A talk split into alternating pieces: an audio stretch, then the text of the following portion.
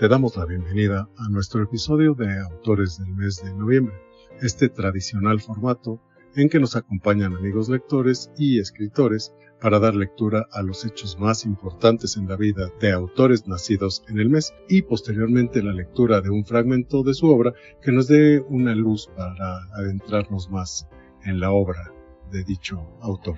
Así que gracias por su escucha y comenzamos.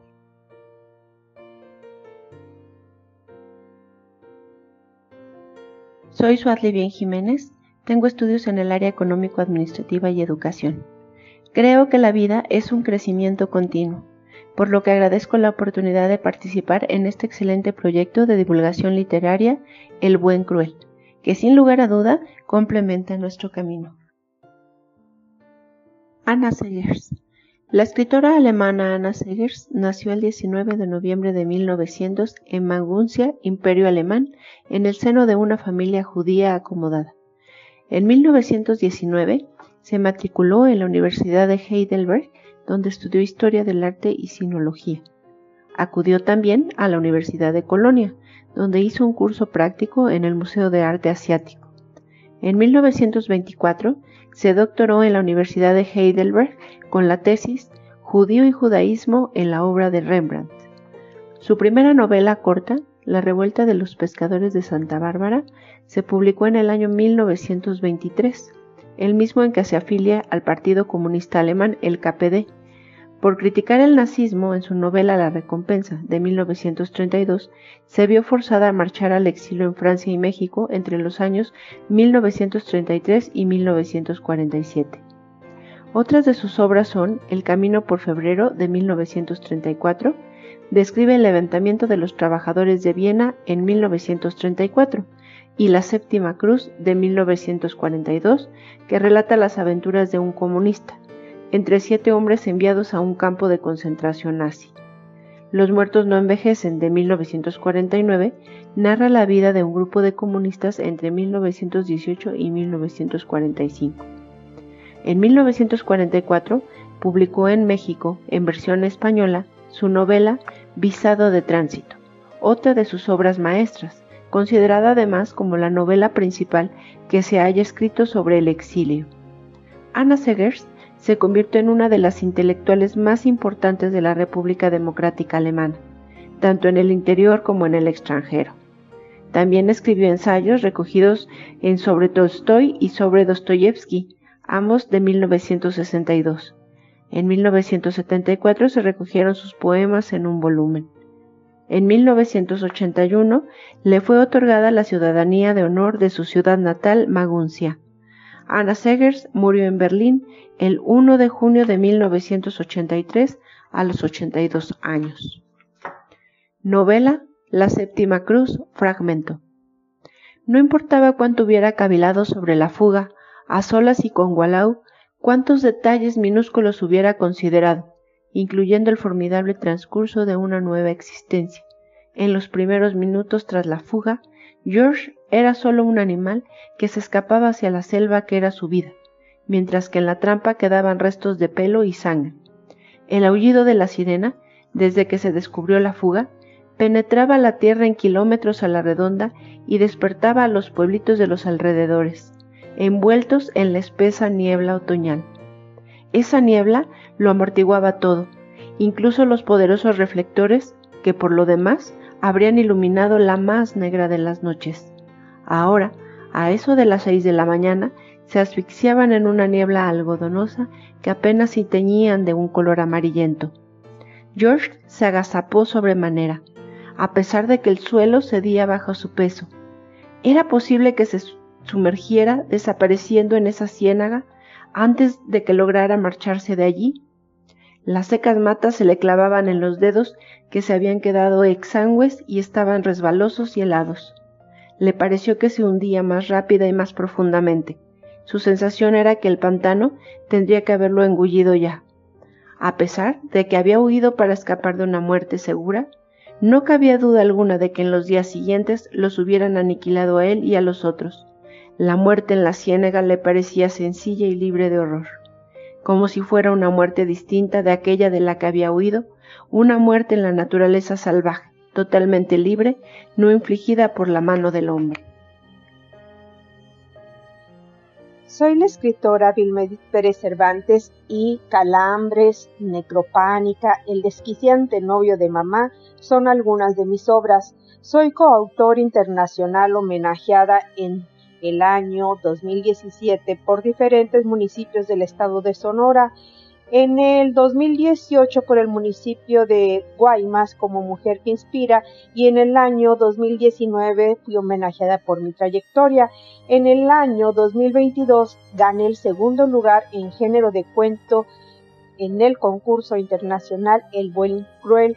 Doy gracias por su invitación a dar voz a la obra del novelista Abraham Stoker. Abraham Stoker, mejor conocido como Bram Stoker, fue un novelista irlandés que se hiciera muy famoso por su célebre obra Drácula. Nació en Dublín el 8 de noviembre de 1847. Bram Stoker escribió numerosas novelas y relatos cortos, entre los que destacan El paso de la serpiente de 1890, El misterio del mar de 1902, la joya de las siete estrellas de 1904 y La Dama de la Mortaja de 1909.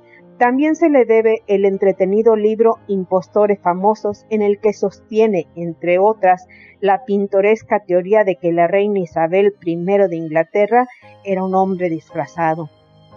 Pero sin duda, su obra más célebre es Drácula de 1897, novela en la que construyó a través de diarios y cartas el retrato de uno de los personajes más famosos del ideario decadentista de la época, el conde vampiro de Transilvania, obra clásica y de las más influyentes dentro de la literatura de terror. El relato se basa en diversas leyendas previas aunque Stoker consigue una unidad de efecto e inquietantes resonancias eróticas y simbólicas, suprimiendo las fronteras sensibles entre vida y muerte a través de un juego de seducción de gran poder y sugerencia. La novela fue de los bestsellers editoriales a lo largo del siglo XX y una fructífera inspiración para el cine, dando lugar a un gran número de películas a partir de la obra maestra de Bram Stoker. Bram Stoker murió en Londres, Inglaterra, el 20 de abril de 1912 de un accidente cerebrovascular a los 64 años.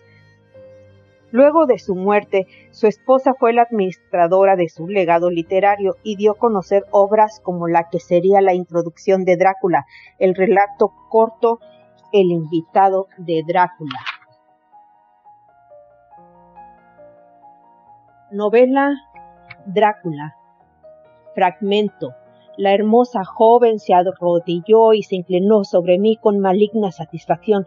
Había en ella una voluptuosidad deliberada que era a la vez excitante y repulsiva, y al arquear el cuello llegó a lamerse los labios como un animal, hasta que pude ver a la luz de la luna la humedad que brillaba en los labios escarlatas y en la roja lengua con la que se lamía los dientes rojos y aguzados. Su cabeza descendía cada vez más Cerré los ojos en éxtasis y esperé. No hay duda de que existen los vampiros. Algunos de nosotros tenemos evidencias de ello. Incluso aunque no tuviéramos una prueba en nuestra propia y desdichada experiencia, las informaciones y los datos del pasado aportan pruebas suficientes. Admito que al principio fui escéptico, si no hubiera sido porque a través de largos años me he entrenado para tener una mentalidad abierta, no habría creído hasta que llegó el momento en que los hechos golpeaban en mi oído. Míralo, míralo, lo probamos, estamos probando. Sin embargo, si hubiera sabido al principio lo que sé ahora, si al menos lo hubiera sospechado, una vida preciosa para todos que la queríamos no se hubiera perdido, pero ya no tiene remedio y ahora debemos trabajar para que no perezcan otras almas que podamos salvar.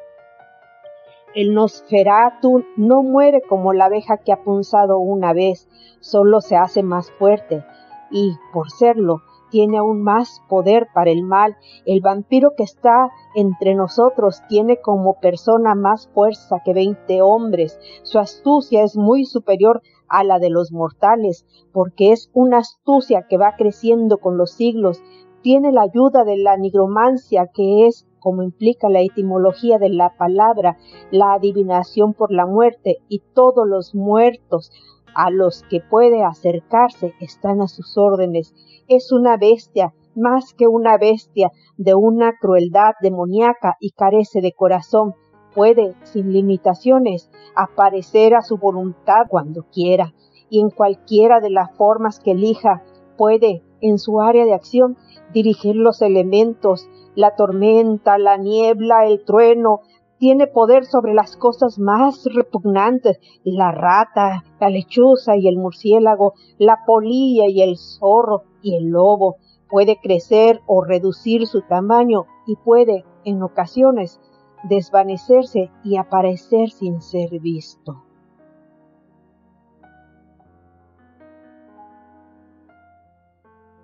Ahora toca el turno de hablar a ustedes de uno de nuestros grandes orgullos en lo que a la literatura se refiere, me refiero a la literatura mexicana, se trata del gran Carlos Fuentes. Fuentes fue un escritor y diplomático mexicano, nacido en la ciudad de Panamá un 11 de noviembre de 1928, hijo de padres mexicanos. Su padre fue un diplomático que viajaba constantemente a diversos puntos de América. Fue esa la razón por la que Fuentes nació en Panamá es uno de esos viajes múltiples. Tuvo una infancia cosmopolita y estuvo inmerso en un ambiente de intensa actividad intelectual. Licenciado en leyes por la Universidad Nacional Autónoma de México, se doctoró en el Instituto de Estudios Internacionales de Ginebra, en Suiza. A lo largo de su vida, ejerció la docencia como profesor de literatura en diversas universidades mexicanas y extranjeras y se desempeñó también como diplomático. A los 26 años se dio a conocer como escritor con el volumen de cuentos Los días enmascarados en el año de 1954, que fue bien recibido por la crítica y por el público. Su éxito se inició con dos novelas temáticamente complementarias que trazaban el crítico balance de 50 años de la Revolución Mexicana, con La región más transparente de 1958 y la muerte de Artemio Cruz de 1962, Carlos Fuentes fue reconocido como autor de la misma relevancia que el colombiano Gabriel García Márquez, el argentino Julio Cortázar o el peruano Mario Vargas Llosa. Otras de sus obras, Las Buenas Coincidencias de 1959, que cuenta la historia de una familia burguesa de Guanajuato, Cambio de piel de 1967, Zona Sagrada del mismo año y Terra Nostra de 1975, novela muy extensa que muchos consideraron inabordable y que es probablemente su obra más ambiciosa y compleja. A esta selección se agrega la novela corta Aura en 1962 y Gringo Viejo de 1985, probablemente dos de sus obras más conocidas. Posteriormente publicó Los años con Laura Díaz en 1999, La silla del águila del 2003, Todas las familias felices del 2006 y Adán en Edén de 2009. Extraordinario narrador y ensayista mexicano, uno de los escritores más importantes de la historia sin duda una mente brillante que buscó en las ficciones la explicación del mundo, figura fundamental del llamado boom de la novela hispanoamericana de los años 60. En 1987 fue galardonado en México con el premio Javier Villaurrutia en 1976 por Terra Nostra, además de que recibió el premio Rómulo Gallegos por la misma obra en 1977. Para 1979 recibió el Premio Internacional Alfonso Reyes. Fue hasta 1987 cuando recibió el Premio Cervantes y el Premio Príncipe de Asturias de las Letras llegó en 1994. Para el 2008 recibió la Gran Cruz de la Orden de Isabel la Católica. Carlos Fuentes murió en la Ciudad de México un 15 de mayo del 2012 a la edad de 83 años, debido a una hemorragia masiva originada por una úlcera gástrica. Ahora, amables amigos, me permitiré leer para ustedes un fragmento de su novela Gringo Viejo. El gringo viejo vino a México a morirse. El coronel Frutos García ordenó que rodearan el montículo de linternas y se pusieran a escarbar. Recio. Los soldados de torso desnudo y nucas sudorosas agarraron las palas y las clavaron en el mezquital. Gringo viejo. Así le dijeron al hombre aquel que el coronel recordaba ahora, mientras el niño Pedro miraba intensamente a los hombres trabajando en la noche del desierto. El niño vio de nuevo una pistola cruzándose en el aire con un peso de plata. Por puro accidente nos encontramos aquella mañana en Chihuahua, y aunque él no lo dijo, todos entendimos que estaba aquí para que lo mataran, nosotros, los mexicanos. A eso vino, por eso cruzó la frontera, en aquellas épocas en que muy pocos nos apartábamos del lugar de nuestro nacimiento. Las paletadas de tierra eran nubes rojas extraviadas de la altura, demasiado cerca del suelo y la luz de las linternas. Ellos, los gringos, sí, dijo el coronel Frutos García, se pasaron la vida cruzando fronteras, las suyas y las ajenas. Y ahora, el viejo había cruzado hacia el sur porque ya no tenía fronteras que cruzar en su propio país. Cuidadito. ¿Y la frontera de aquí adentro? Había dicho la gringa tocándose la cabeza. Y la frontera de acá adentro, había dicho el general Arroyo tocándose el corazón. Hay una frontera que solo nos atrevemos a cruzar de noche, había dicho el gringo viejo. La frontera de nuestras diferencias con los demás, de nuestros combates con nosotros mismos. El gringo viejo se murió en México, no más porque cruzó la frontera. ¿No era esa razón de sobra? dijo el coronel Frutos García. ¿Recuerdan cómo se ponía si se cortaba la cara al rasurarse? dijo Inocencia Mansalva con sus angostos ojos verdes. O el miedo que tenía a los perros rabiosos, añadió el coronel.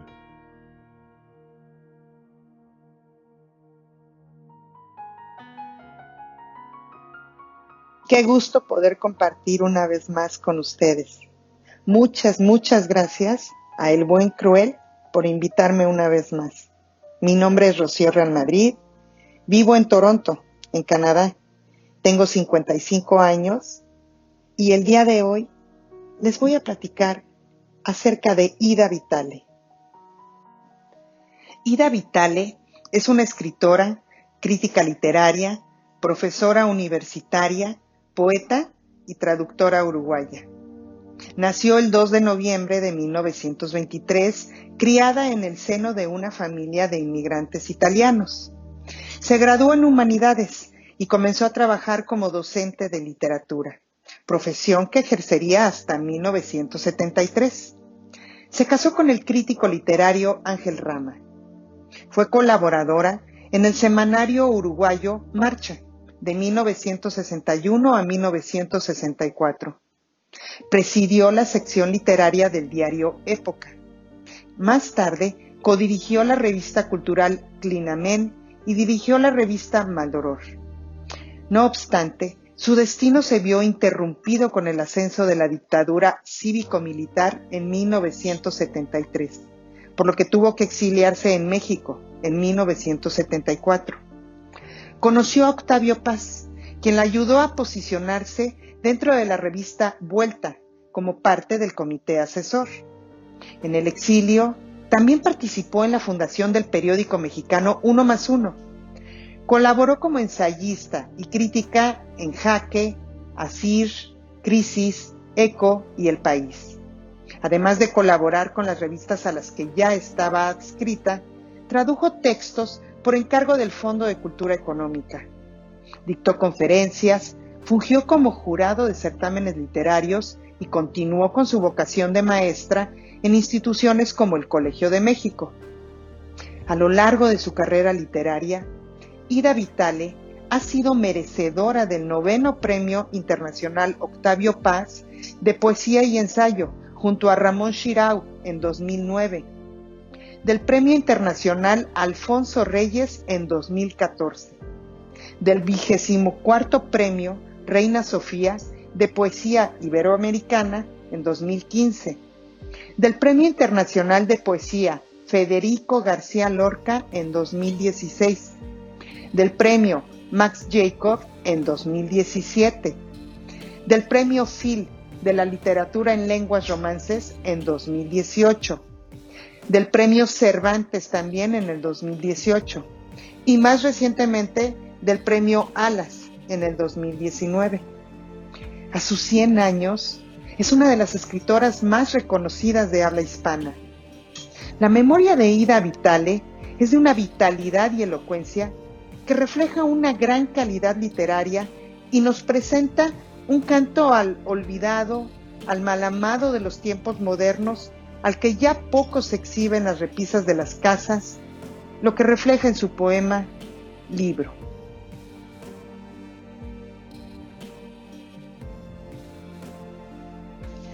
Poema Fortuna de Ida Vitale. Por años, disfrutar del error y de su enmienda. Haber podido hablar, caminar libre, no existir mutilada. No entrar o sí en iglesias. Leer, oír la música querida. Ser en la noche un ser como en el día. No ser casada en un negocio medida en cabras, sufrir gobierno de parientes o legal lapidación. No desfilar ya nunca y no admitir palabras que pongan en la sangre limaduras de hierro. Descubrir por ti misma otro ser no previsto en el puente de la mirada. Ser humano y mujer, ni más ni menos.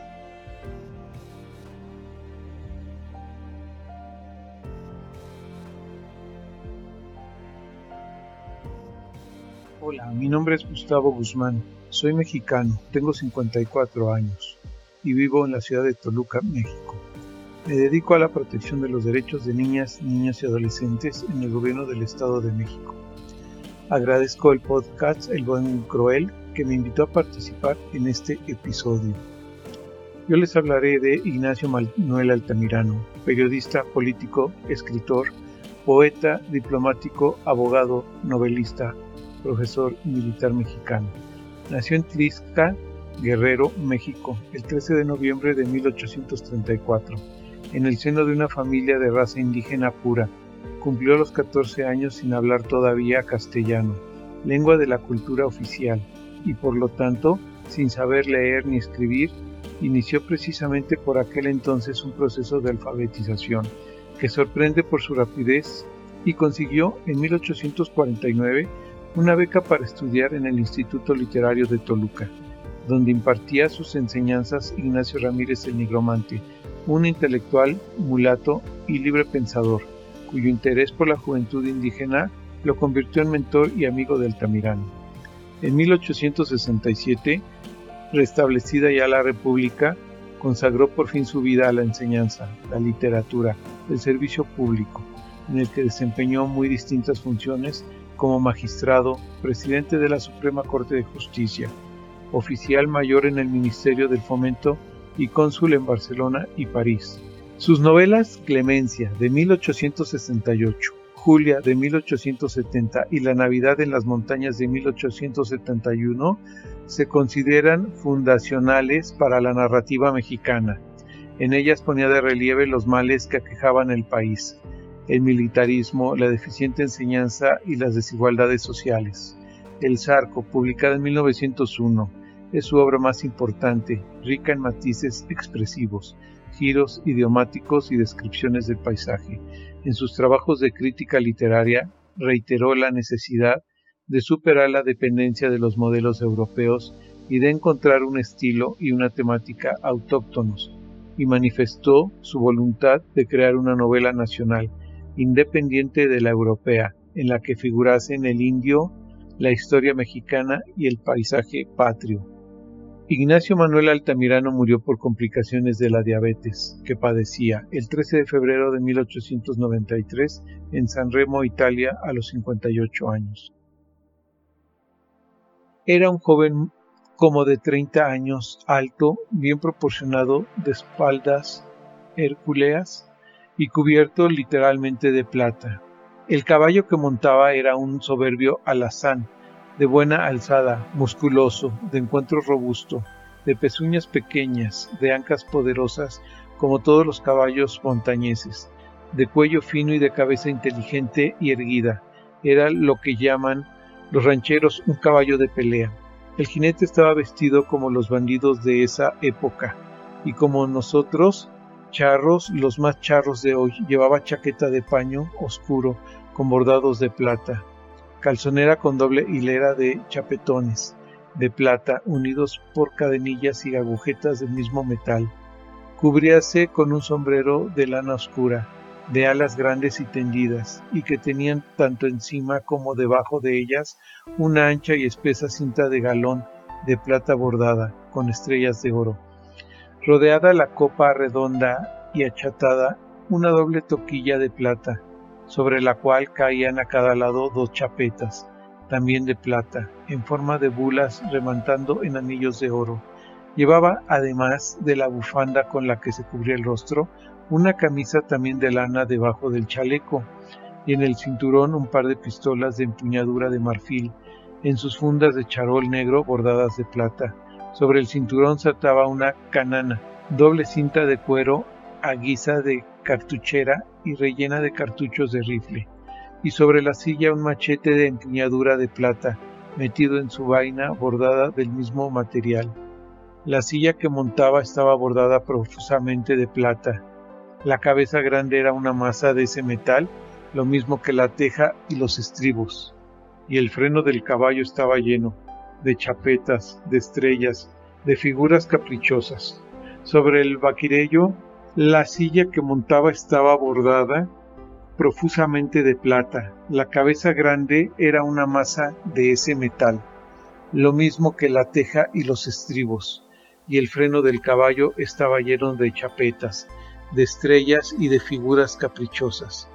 Sobre el vaquerillo negro, el hermoso pelo de chivo y pendiente de la silla, colgaba un mosquete en su funda también bordada y tras de la teja veíase amarrada una gran capa de hule, y por donde quiera plata, en los bordados de la silla, en los arzones, en las tapas fundas, en las chaparreras de piel de tigre que colgaban de la cabeza de la silla, en las espuelas, en todo. Era mucha plata aquella y se veía patente el esfuerzo para prodigarla por donde quiera. Era una ostentación insolente cínica y sin, gusto. La luz de la luna hacía brillar todo ese conjunto y daba al jinete el aspecto de un extraño fantasma con una especie de armadura de plata, algo como un picador de plaza de toros o como un abigarrado centurión de Semana Santa. Muchas gracias por invitarme a participar.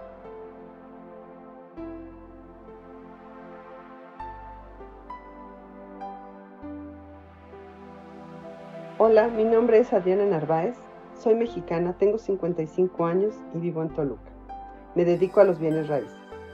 El podcast El Buen Cruel me invitó para hablarles del escritor judío polaco Isaac Bashevis Singer, que escribió en lengua Yiddish.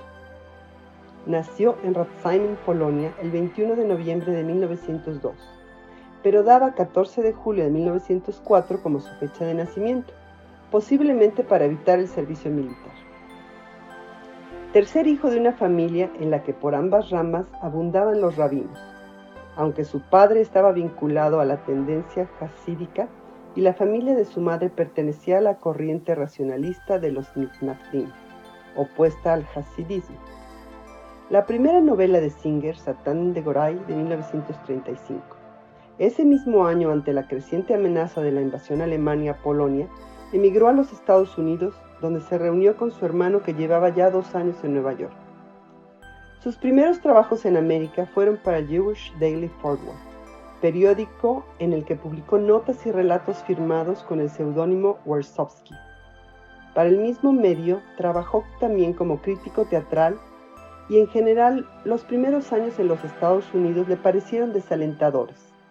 Algunas de sus experiencias como inmigrante quedaron reflejadas en el libro de relatos Una voz en Bronzeville de 1964.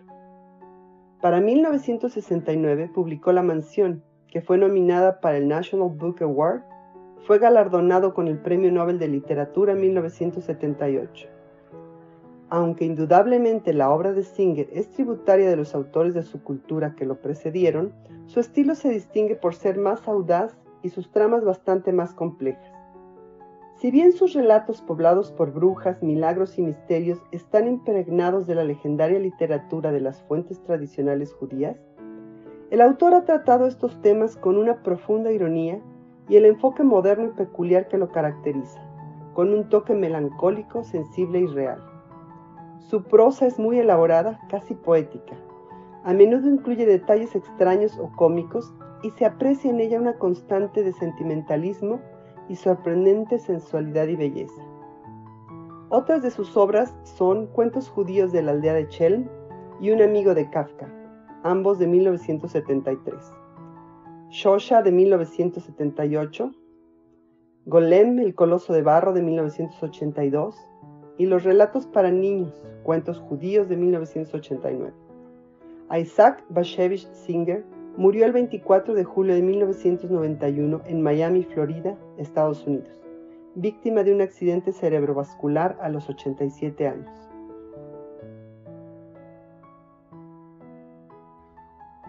Le leeré un fragmento del cuento Ole y Trufa, historia de dos hojas. El bosque era grande y estaba densamente poblado de árboles frondosos. Era el mes de noviembre. Normalmente en esa época del año ya hace frío e incluso puede nevar, pero ese noviembre era relativamente templado. Las noches eran frescas y ventosas, pero en cuanto salía el sol por las mañanas comenzaba a calentar. Se podía haber pensado que era verano, excepto porque todo el bosque estaba alfombrado de hojas caídas, algunas de color amarillo azafrán otras rojo vino o color oro, o de varios colores. Las hojas se habían desprendido a causa de la lluvia y el viento, unas durante el día y otras durante la noche, y ahora formaban una espesa alfombra que cubría el suelo del bosque. Aunque su savia se había secado, todavía exhalaban un agradable perfume. El sol brillaba a través de las ramas verdes y sus hojas, y sobre los gusanillos y moscas que habían sobrevivido de algún modo a las tormentas otoñales y se deslizaban por ellas. Los grillos, los ratones de campo y muchas otras criaturas que buscaban protección en la tierra encontraban cobijo bajo las hojas. Los pájaros que no habían emigrado a climas más cálidos se posaban sobre las desnudas ramas de los árboles. Había gorriones, pajarillos diminutos, pero dotados del valor y la experiencia acumulados a través de miles de generaciones. Saltaban, trinaban y buscaban los alimentos que ofrecía el bosque en esa época del año. En las últimas semanas habían muerto muchos insectos y gusanos, pero nadie lamentaba su pérdida. Las criaturas de Dios saben que la muerte es simplemente una fase de la vida. Con la llegada de la primavera, el bosque se cubría una vez más de hojas, hierbas verdes, capullos y flores. Las aves migratorias regresarían de remotas tierras al encuentro de sus nidos abandonados. Si el viento y la lluvia habían destruido un nido, se podía reparar fácilmente. En la copa de un árbol que había perdido todas sus hojas, todavía quedaban dos. Una de ellas se llamaba Ole y la otra Trufa. Agradezco la invitación para participar en este episodio.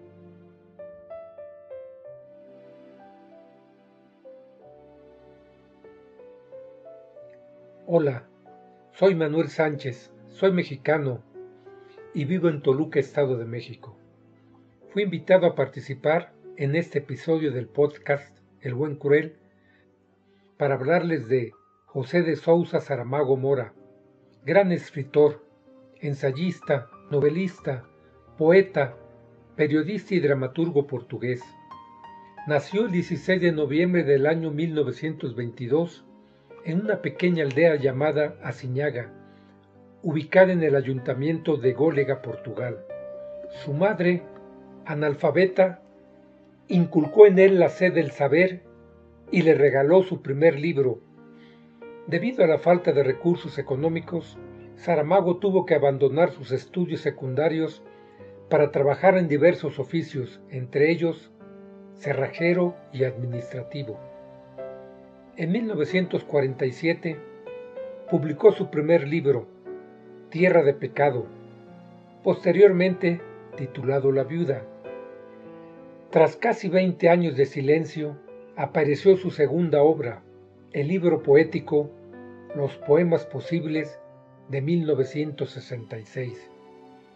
A comienzos de los años 80 destacó gracias a las novelas Alzado del Suelo de 1980 y sobre todo Memorial del Convento de 1982, un libro que amplió su conocimiento internacional.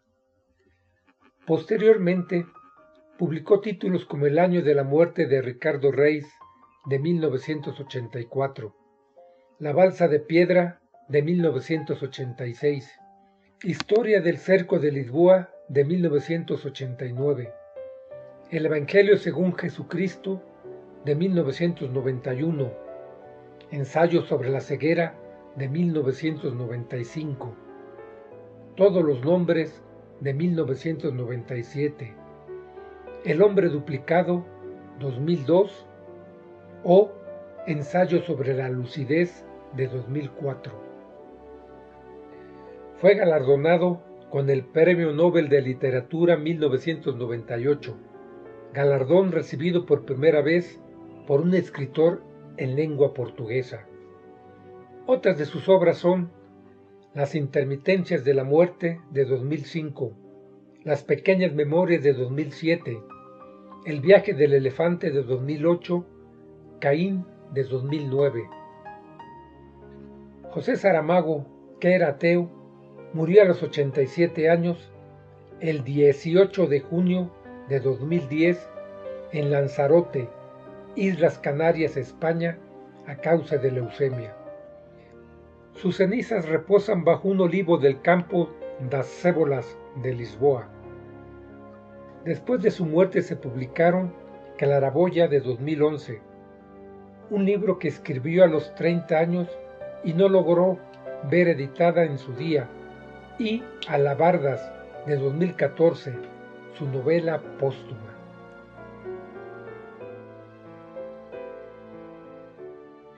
Daré lectura a un fragmento de la novela Las intermitencias de la muerte.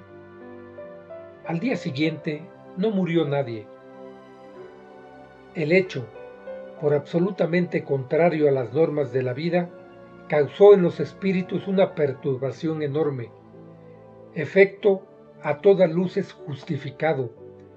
Basta recordar que no existe noticia en los 40 volúmenes de la historia universal, ni siquiera un caso para muestra de que alguna vez haya ocurrido un fenómeno semejante, que pasar un día completo, que todas sus pródigas 24 horas, contadas entre diurnas y nocturnas, matutinas y vespertinas, sin que se produjera un fallecimiento por enfermedad, una caída mortal, un suicidio, conducido hasta el final, nada de nada, como la palabra nada.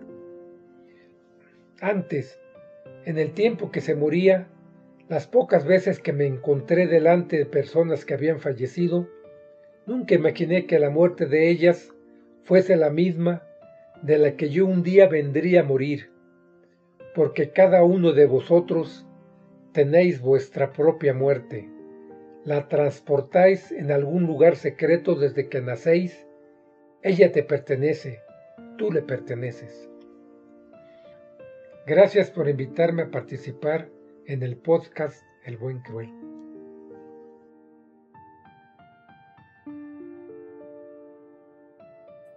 Mi nombre es Guadalupe Echarri, soy mexicana, tengo 59 años y vivo en Querétaro, México. Soy profesionista. El podcast El Buen Cruel de divulgación literaria me ha invitado a participar en este episodio para hablarles de Margaret Atwood, gran escritora, crítica literaria, profesora y activista canadiense. Nació en Ottawa el 18 de noviembre de 1939. Recibió su primera instrucción académica en casa, convirtiéndose en ávida lectora desde su juventud. Tras pasar por el Instituto de Licey, Margaret estudió humanidades en la Universidad de Toronto, graduándose en literatura inglesa en el año de 1961, mismo año en el que publicó su primer poemario, Double Persephone. En esta primera etapa de su carrera como escritora dedicó la mayor parte de su tiempo a la poesía. Para 1972 escribió la novela Resurgir. Más tarde escribió Lady Oracle en 1976 y posteriormente Nada se acaba en 1979. Fue en 1985 cuando publicó su novela más famosa, El cuento de la criada, novela distópica con influencias de George Orwell que fue llevada tanto al cine como a la televisión.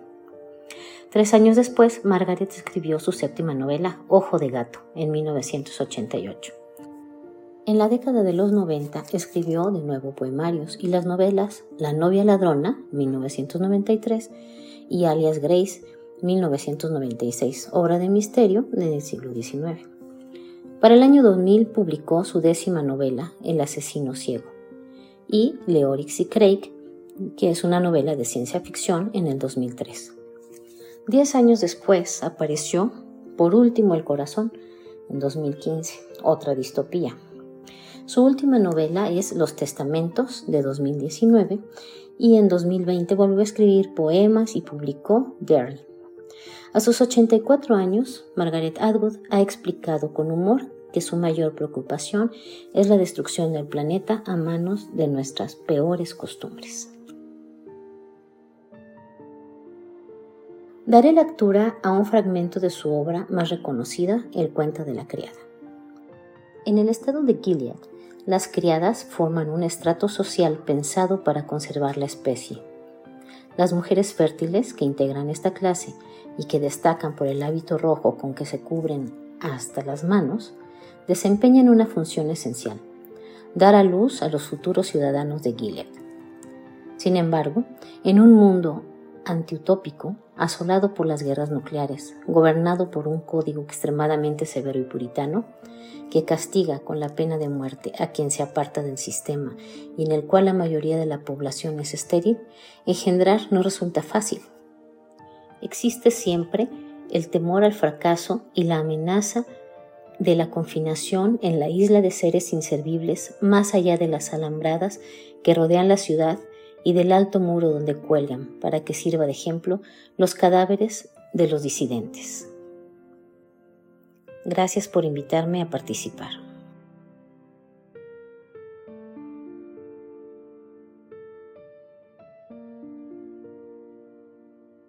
Hola, soy Nayeli Munguía, contador público de profesión, egresada del Tecnológico de Monterrey, originaria de Toluca, Estado de México, y el día de hoy les voy a hablar de Nadine Gordimer. Agradezco la invitación del Buen Cruel a colaborar en el programa de autores nacidos en el mes de noviembre. Nadine Gordimer fue una escritora sudafricana Nació en Springs, Gauteng, Sudáfrica, el 20 de noviembre de 1923. Hija de padres judíos, sionistas ambos, de origen ruso el padre e inglés la madre. Después de un periodo de aprendizaje autodidacta, estudió en la Universidad de Witwatersrand de Johannesburgo. Por su obra literaria, que se comprende de numerosas novelas y colecciones de relatos, Nadine Gordimer es considerada junto con J.M. Coetzee, la principal representante de la literatura sudafricana del siglo XX. Su presencia intelectual se repartió por igual entre su producción narrativa y su defensa incontestable de la libertad de la población negra, en abierta y beligerante oposición al régimen racista del apartheid. Esta situación fue en la obra de Gordimer materia narrativa. Precisamente por este motivo, varias obras suyas fueron prohibidas por las autoridades sudafricanas, como por ejemplo Ocasión de Amar de 1963 o El último burgués de 1966.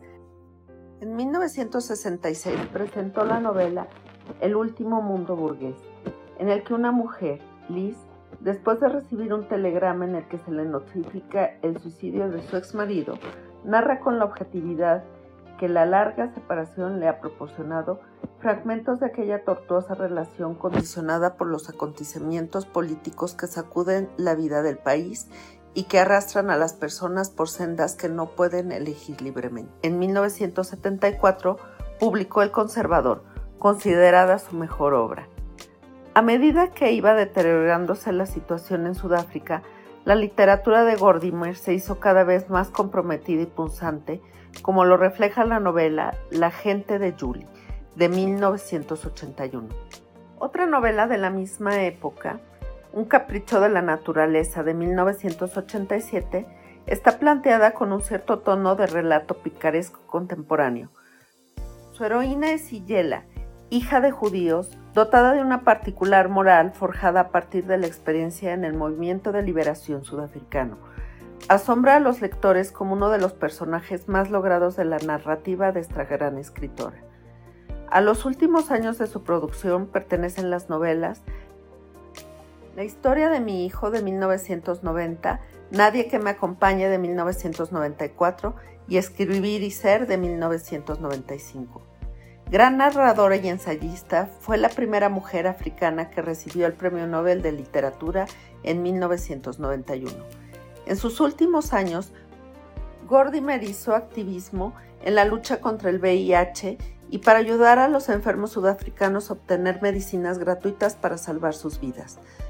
Nadine Gordimer murió el 13 de junio de 2014 en Johannesburgo, Sudáfrica, a los 90 años.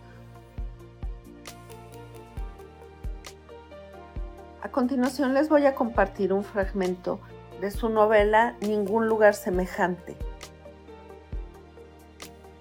Aún no eran las nueve y media y la gata al bar seguía tumbada en la silla de mimbre, en la terraza del hotel, donde había pasado la noche lamiendo la pelucilla blanca que cubría a los gatitos que rebullían en su regazo. Este sábado, como todas las mañanas, las viejas estaban sentadas mirando la brillante neblina que se desprendía de las aguas a lo largo de la playa de Durban. Poco después, las jóvenes empezaron a reunirse en la escalera, fumando, dándose codazos unas a las otras en las costillas, mientras reían a carcajadas, rascándose el pecho a través de las ceñidas camisas. Las viejas sonreían complacientes, pues les gustaba ver un poco de animación juvenil. Los chicos, como a los hombres, fuera cuales fueran sus edades, les gustaba llamarse. Se fijaban en las primeras chicas que iban hacia la ciudad o hacia la playa. Una rubia pálida y guapa, que paseaba con sus tacones altos como un caniche de raza, o el grupo de muchachas que acababan de salir del aún más caro hotel de al lado e iban cogidas del brazo, con sus caras relucientes disfrazadas como dominós en un baile de máscaras por las formas geométricas de las gafas de sol. Un camarero indio fue rápidamente de un extremo a otro de la terraza, limpiando los ceniceros. Las puertas grandes que llevaban al comedor las cerró con pestillo el gordo maître d'hotel italiano, que extraña sonaba su voz mediterránea por encima del suave un ronroneo súbito y excitado más que un habla de los dialectos hindi que empleaban los camareros. Y los últimos rezagados del desayuno salieron a la terraza, un poco débiles y pálidos por las alegrías del club donde habían pasado la noche. La gata entró corriendo por la puerta de servicio con su atillo de gatitos revolviéndose en sus escuálidos flancos.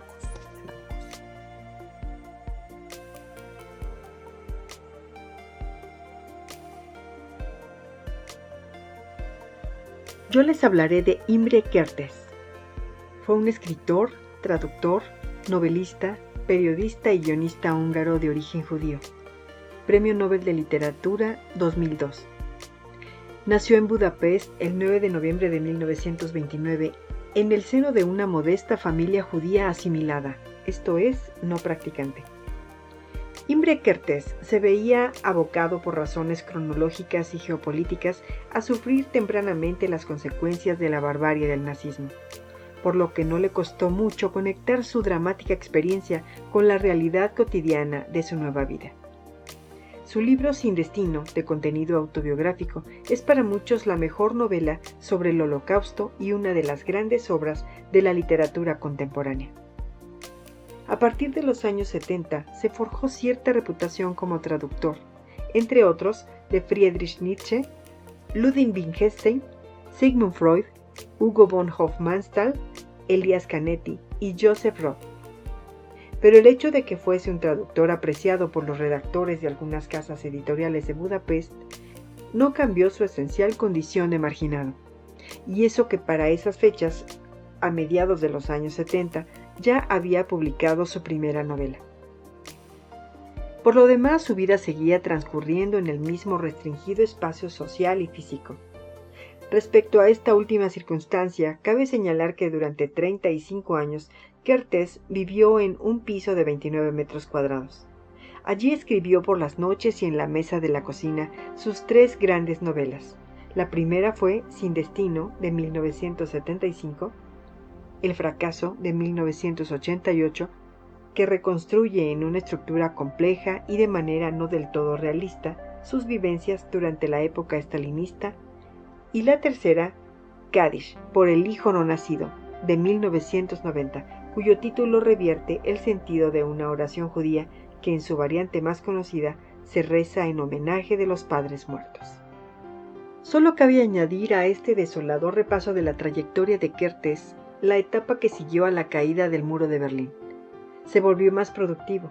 Publicó el Dietario Diario de Galera de 1991, los relatos La bandera británica de 1992 y Acta Notarial de 1993, además de los ensayos Un instante de silencio en el paredón de 1998 y el híbrido Yo Otro, Crónica del Cambio de 1997. También es cierto que en esta década postcomunista de los años 90, Kertész estaba algo más presente en la vida cultural húngara y empezó a vivir incluso con cierta holgura gracias a su tardío descubrimiento en el extranjero, principalmente en Alemania. Pero nada cambió en lo esencial. Seguía siendo un autor desconocido para la mayoría de los lectores y no reconocido o incluso rechazado por las autoridades culturales húngaras que a menudo intentaron impedir su incipiente carrera internacional.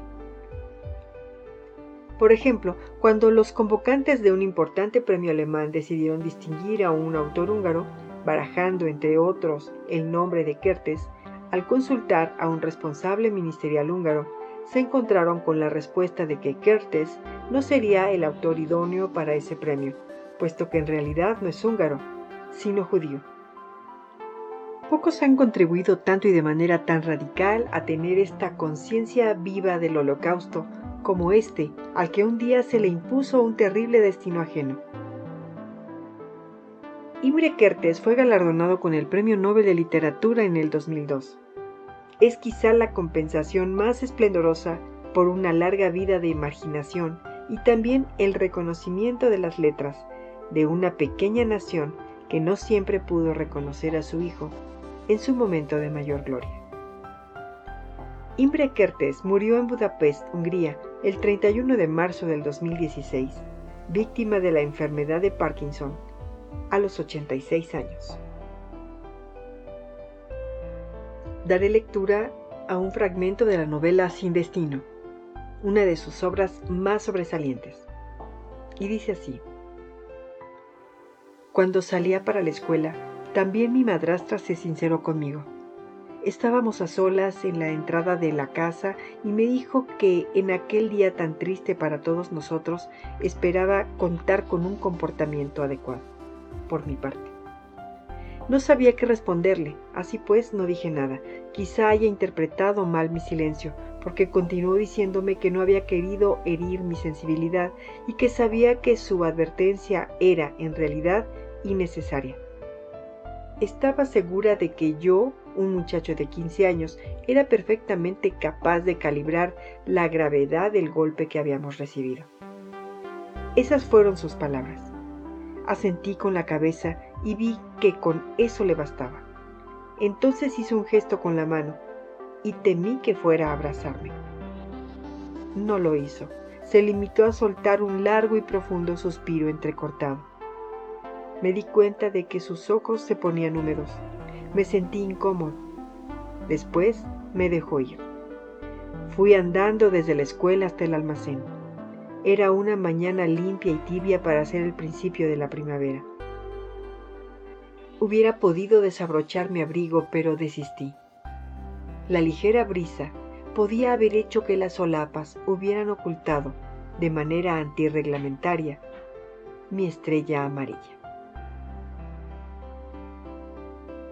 Amigos del podcast, ahí lo tienen.